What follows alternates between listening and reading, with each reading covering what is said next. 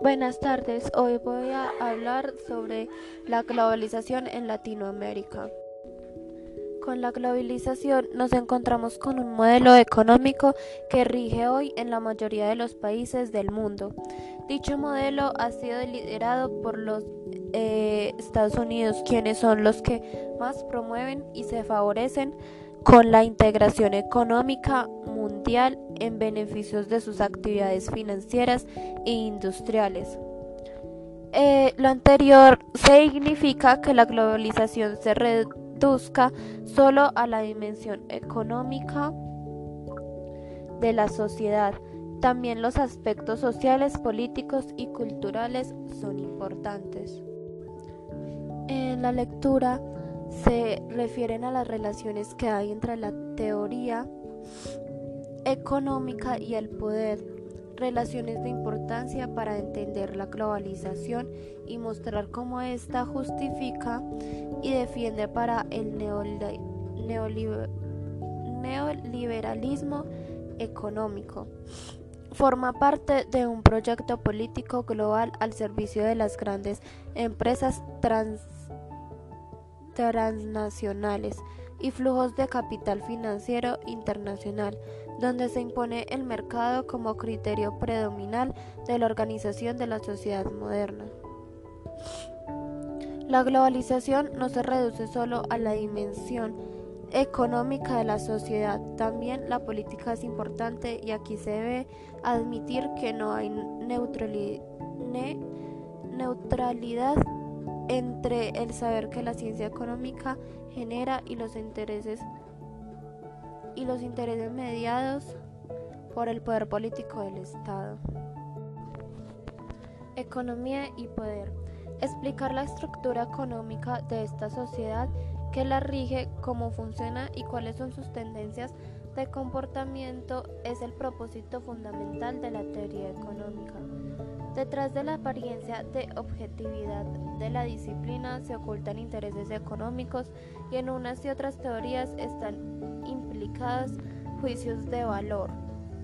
Juicios de valor relacionados con ideales políticos y a él cómo debería estar constituida y organizada la sociedad.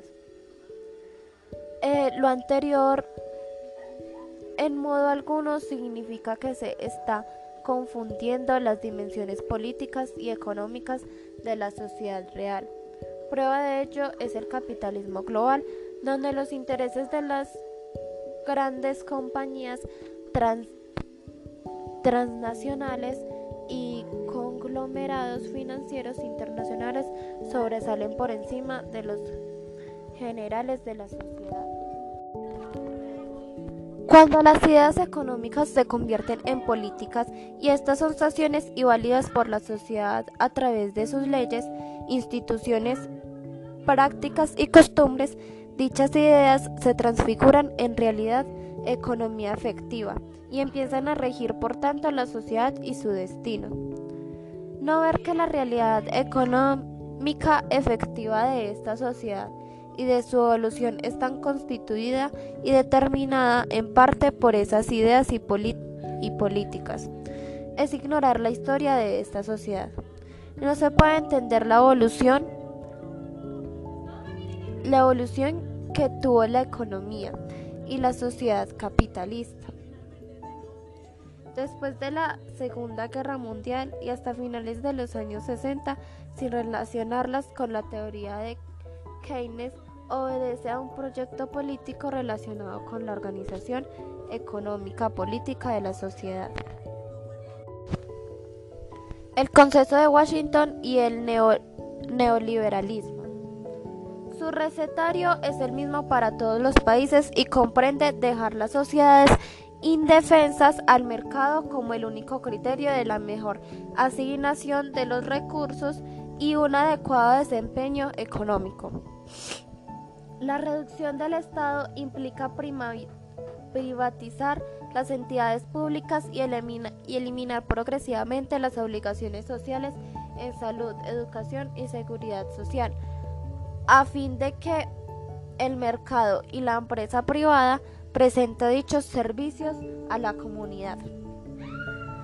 Desde el Consejo de Washington y por influencia del mismo, el mercado comenzó a regir como nunca antes y empezó a controlar la vida del ser humano a escala mundial. Hoy más que en el pasado estamos tomados por la institución social del mercado. Las consecuencias de la globalización para la América Latina y Colombia. Durante estos últimos años de intensa experiencia neoliberal en la región, sus resultados han sido demasiado dolorosos y desastrosos en todos los países. La apertura y libre movilidad de mercancías y capitales destruyeron empresas agrícolas e industriales que antes estaban consolidadas, trayendo consigo más pobreza, desigualdades y miseria humana a la región. Se redujo el sector público con lo que los programas de asistencia social dirigidos a los sectores pobres de la población han sido angustiosamente recordados resultando de ello más pobreza y miseria para la región. El movimiento desesperado que se desencadenó para explotar los recursos naturales de la región ha causado una degradación del medio ambiente y el uso de plaguicidas y fertilizantes se ha triplicado desde 1996.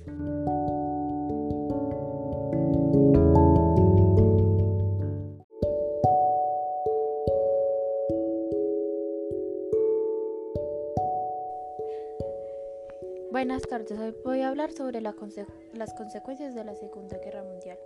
La Segunda Guerra Mundial fue un conflicto armado a gran escala. La consecuencia directa y terrible de la Segunda Guerra Mundial fue la pérdida y desaparición de más de, 6, de 66 millones de personas. Consecuencias económicas.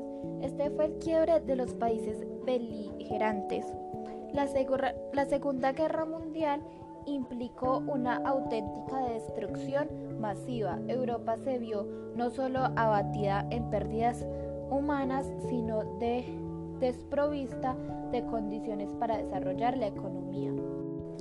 Al menos el 50% del parque industrial europeo quedó destruido y la agricultura sufrió pérdidas semejantes, lo que desató las muertes por hambruna. Igual corrió China y Japón. Para poderse recuperar, los países en guerra tuvieron que recibir el auxilio financiero del llamado Plan Marcellalo, cuyo nombre oficial es Programa de Recuperación Europea. Este auxilio financiero provenía de los Estados Unidos de América, que abogaba también por establecer alianzas que pudieran frenar el avance del comunismo en Europa Occidental. Creación de la Organización de Naciones Unidas. Tras el evidente fracaso de la Sociedad de Naciones al, al finalizar la Segunda Guerra Mundial en 1945, se fundó la Organización de Naciones Unidas, la ONU, vigente hasta el día de hoy. La ONU surgió oficialmente el día 24 de, 24 de octubre de 1945, cuando se firmó la Carta de las Naciones Unidas en la ciudad de San Francisco, Estados Unidos. Su, propósito sería salvaguardar la paz y la seguridad internacional por medio del diálogo, la promoción del principio de hermandad entre naciones y la diplomacia. División del territorio alemán. Una consecuencia de la Segunda Guerra Mundial fue la repartición del territorio alemán entre los vencedores. Tras la conferencia de Yalta de 1945, los aliados se hicieron cargo de cuatro zonas autónomas de ocupación.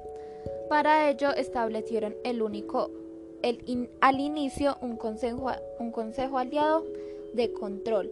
La decisión fue ratificada en Potsdam. El territorio se, se repartió de la siguiente manera.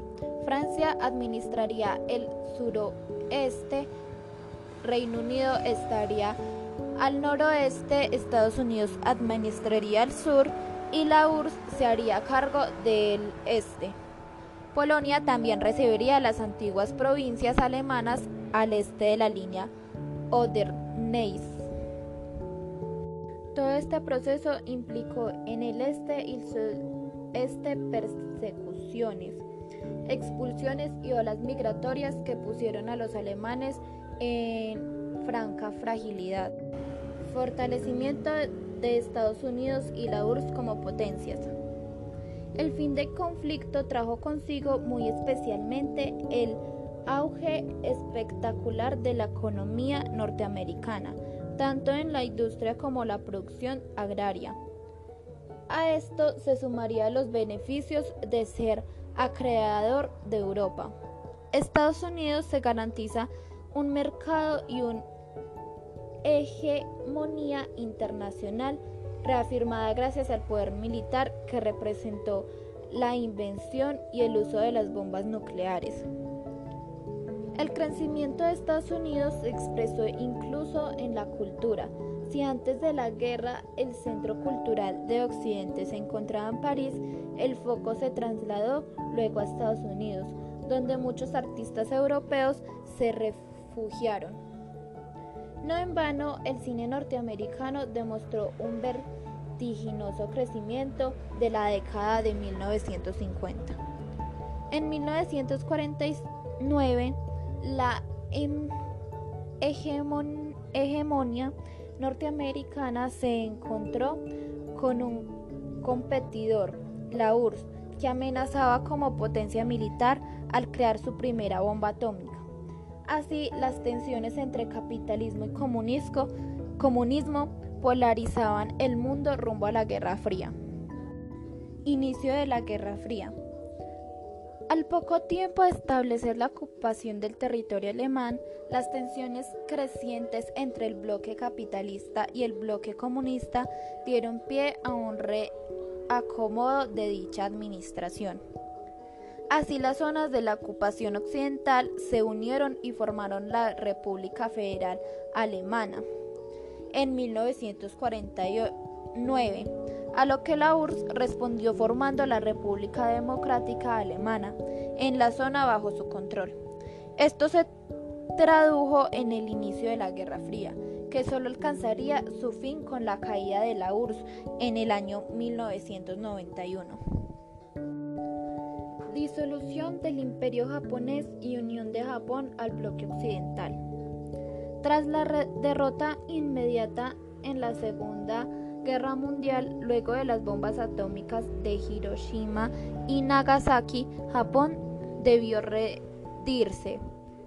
El 2 de septiembre de 1945 se disolvió el imperio japonés y el país nipón fue ocupado por los aliados hasta el día 28 de abril de 1952. Durante este, durante este proceso, el modelo imperial fue sustituido por un modelo democrático gracias al diseño de una nueva constitución promulgada en, 1900, en 1947, solo después de la ocupación que llegaría a su fin con la firma del Tratado de San Francisco el 28 de abril de 1952. Japón se uniría al llamado bloque occidental o capitalista. Finalmente, en 1960, que firmado el Tratado de Seguridad entre Estados Unidos y Japón, combinó entre los líderes Dick, Ellis Warner y, Nobusuke Kinichi, lo que convertiría a ambas naciones en aliadas. Inicio de los procesos de descolonización. Parte de los propósitos de la ONU de cara a las causas y consecuencias de ambas guerras mundiales fue promover la descolonización en el mundo. Por descolonización se comprende la erradicación de los gobiernos extranjeros sobre una nación determinada y la preservación del derecho de ésta a tener un gobierno propio. Esto se reforzó a partir de 1947, cuando se prolongó la Declaración Universal de los Derechos. Consecuencias demográficas, las pérdidas humanas. Eh, esto fue la pérdida y desaparición de más de 66 millones de personas. De esa cifra extraída, solo 19 millones 562.880 corresponden a soldados. La diferencia, la diferencia restante corresponde a pérdidas civiles. Hablamos de unos 47 millones 120 mil. Estos números incluyen la muerte por exterminio de casi 7 millones de judíos en los campos de concentración nazis.